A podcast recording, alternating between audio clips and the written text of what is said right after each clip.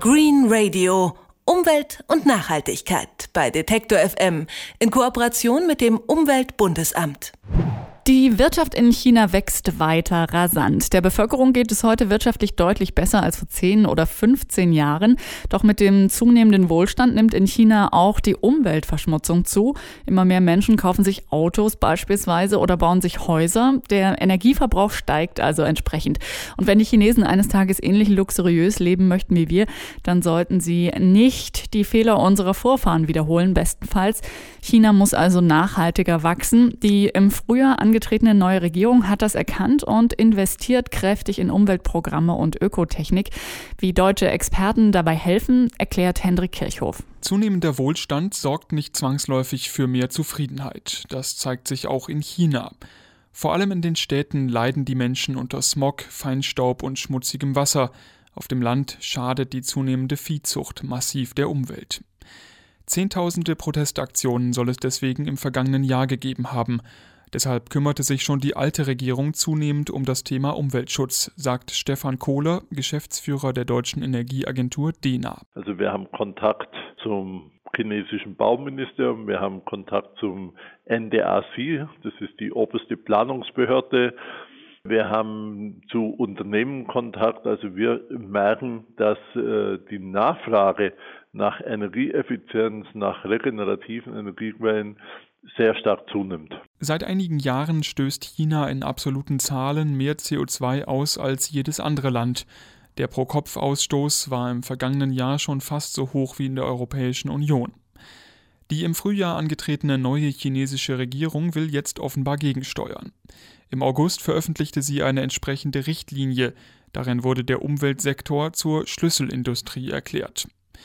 In den kommenden drei Jahren soll der Umweltsektor etwa doppelt so stark wachsen wie die chinesische Gesamtwirtschaft, die bekanntlich ebenfalls rasant wächst. Die Regierung investiert unter anderem in Solarparks, Windkraftanlagen und gasbetriebene Autos, und sie will dafür sorgen, dass neue Gebäude weniger Energie benötigen. China ist der weltgrößte Baumarkt, also es werden in keinem Land so viel Gebäude, so viel Wohnfläche pro Jahr zugebaut wie in China. Äh, in China werden innerhalb von zwei Jahren so viel Wohnfläche neu gebaut, wie Deutschland insgesamt hat. Also in China wird derzeit ungefähr alle zwei Jahre einmal Deutschland gebaut. Seit etwa zehn Jahren sind die Experten der deutschen Energieagentur in China aktiv. Geschäftsführer Stefan Kohler reist mehrmals im Jahr nach China, um dort Unternehmen und Behörden zu beraten. Im Oktober steht die nächste Reise an dann weiht Kohler Chinas erstes Hocheffizienzhaus nach deutschen Standards ein, in Anwesenheit eines chinesischen Regierungsmitglieds. Auch einen Gebäudeenergieausweis wollen die Chinesen demnächst einführen. Er soll für transparente Energierichtlinien sorgen. Dazu haben wir jetzt auf deutsche Erfahrung Energieeffizienzstandards entwickelt für den chinesischen Markt. Äh, diese werden jetzt realisiert in verschiedenen Gebäuden. Die chinesische Regierung will den Klimaschutz mit ähnlichen Mitteln vorantreiben, wie das auch bei uns geschieht. Neben direkten Fördergeldern soll es in Zukunft mehr verbindliche Effizienzrichtlinien geben. Außerdem setzen die Chinesen stark auf Marktanreize. Die Unternehmen sollen mit Energieeffizienz neue Kunden locken.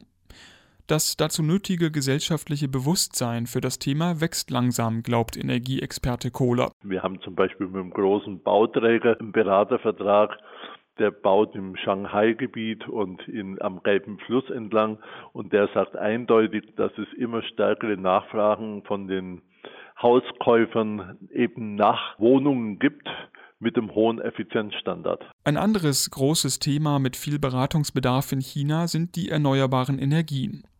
Die Regierung will kräftig in Windkraftwerke und Photovoltaikanlagen investieren. Auch beim Aufbau eines intelligenten Stromnetzes setzt sie auf das Wissen aus dem Energiewendeland Deutschland. Also sprich, wie können diese Anlagen ins Stromsystem integriert werden?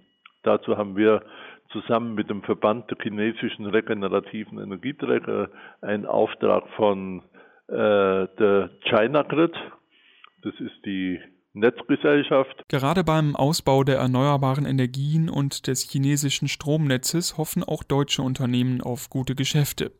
Zwar gelten beispielsweise die chinesischen Solarfirmen hierzulande eher als Bedrohung, weil sie ihre Anlagen zu Dumpingpreisen exportieren, doch diese Sichtweise sei zu einseitig, sagt Stefan Kohler.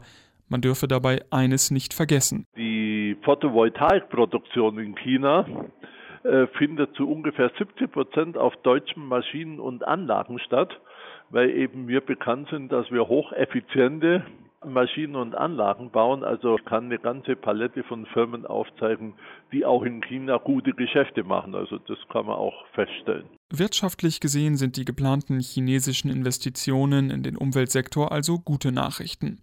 Ob sie am Ende tatsächlich für besseren Klimaschutz sorgen, bleibt abzuwarten.